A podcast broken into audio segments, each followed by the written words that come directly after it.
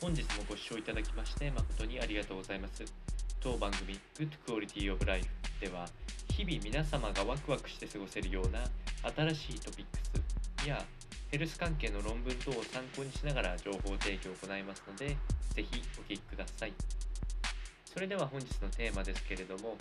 この秋冬に、えー、話題になっていく、えー、見直されるサバの健康効果あこちらについて、えー、お伝えをしたいと思います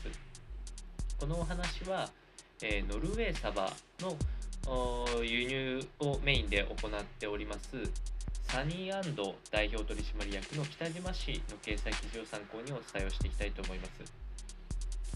まず、えー、直近のアンケート結果で分かっていることがあって、えー、今年2020年ですね、このコロナ禍で、えー、自宅での調理のする機会自体が、え増えたと思われる方は35%以上ありまして、かつその中でもあの栄養やあ価格の安さあ味の良さなどの長所を、えー、兼ね備えているのがサバであるというふうに認知をされているということでした。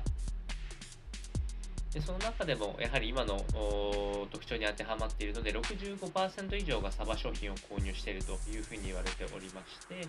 えー、このサバの特に栄養バランスがいいことやあの健康への効果はあの皆様従前から知られている通りだと思うんですけれども、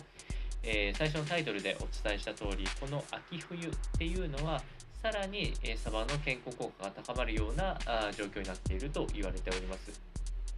ノルウェーの国立水産物研究所においてのサバの脂肪肝有量の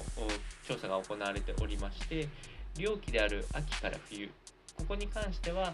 えー、サバの脂質の量ですね、油の量っていうのが30%以上高まるというふうに言われておりまして、この油自体が非常に、えっと、高い栄養素を持っております。サバ自体にもタンパク質、ビタミン D が含まれておりまして、さらに、えー、不飽和脂肪酸と言われる健康的なオメガ3脂肪酸を豊富に含んでいるため、えー、健康に良いというふうに言われる理由がこの辺にもありますし、まあ、その他にも α リノレン酸や DHA、EPA などのあ神経伝達物質等も含まれておりますので、ぜひ、えー、このコロナ禍で食べる機会があのあればいいなと思うサバの内容についてご紹介をいたしました。本日の内容は以上となります。この番組の内容が少しでも面白いな、気になるなと思っていただいた方は、ぜひチャンネル登録、またフォローの方をよろしくお願いいたします。それではまた次回の放送でお会いしましょう。本日もご視聴いただきまして誠にありがとうございました。